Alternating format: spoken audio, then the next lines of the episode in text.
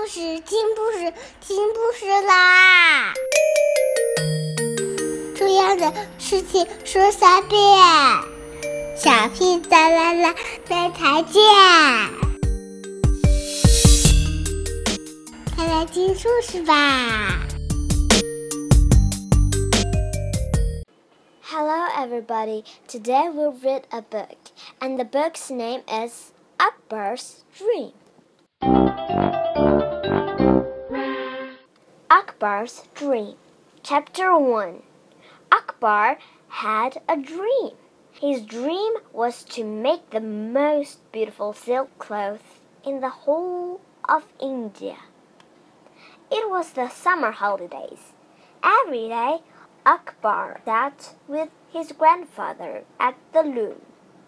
They wove long legs of silk with the most wonderful patterns. Look at the pattern I have just made, said Akbar. Grandfather looked at the piece of silk. It is very good, he said. Thank you, grandfather, said Akbar. One day soon, I will make the most beautiful silk clothes in the whole of India. Grandfather smiled and shook his head. That's impossible he said. Why? asked Akbar. Because you are only a young boy. You are only eight years old. That doesn't matter, said Akbar. Akbar was annoyed. It did not matter how old he was. He knew he could make the most beautiful silk clothes in India. It was his dream.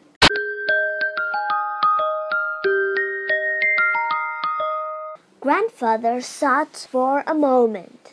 We must go to Agra to see the Taj Mahal, he said. It is the most beautiful building in India. Perhaps you will see some patterns there that will help you to make the most beautiful silk clothes in India. Akbar was pleased. Grandfather often told him about the Taj Mahal the great emperor Shah Jahan had ordered 20,000 craftsmen to build the Taj Mahal. Its white marble walls were covered with jewels. Can we really go to see the Taj Mahal? asked Akbar.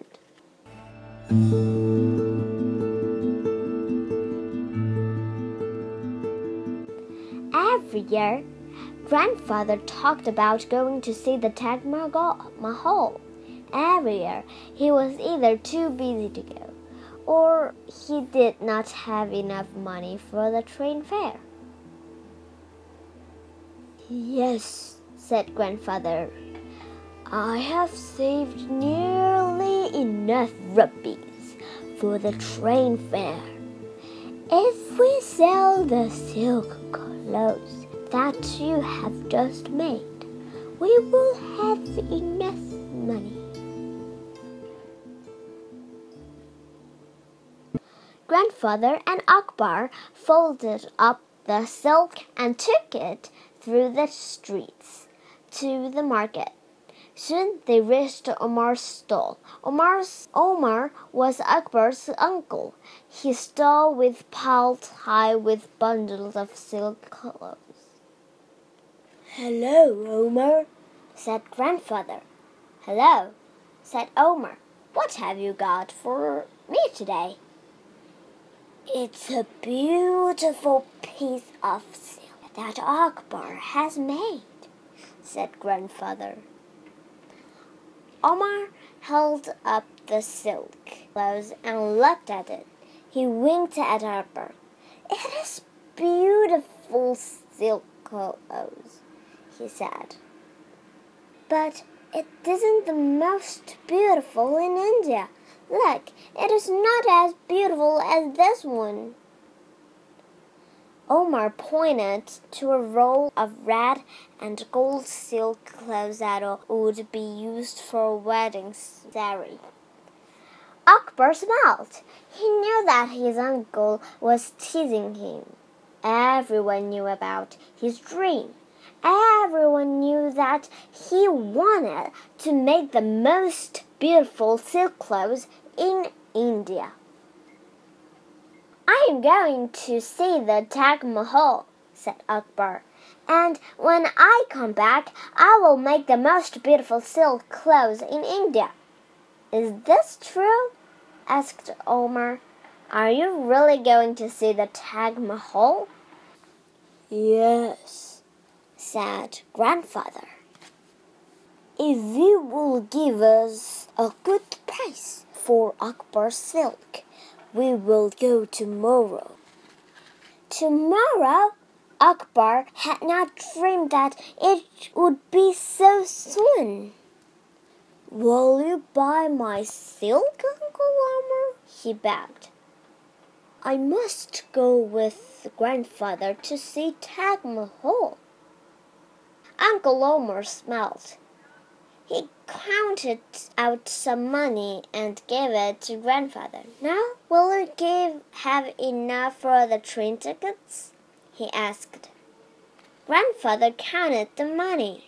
Uncle Omar had been very kind. I will indeed, he said. Tomorrow we will go to see the Taj Mahal. Run home, Akbar, and tell your father.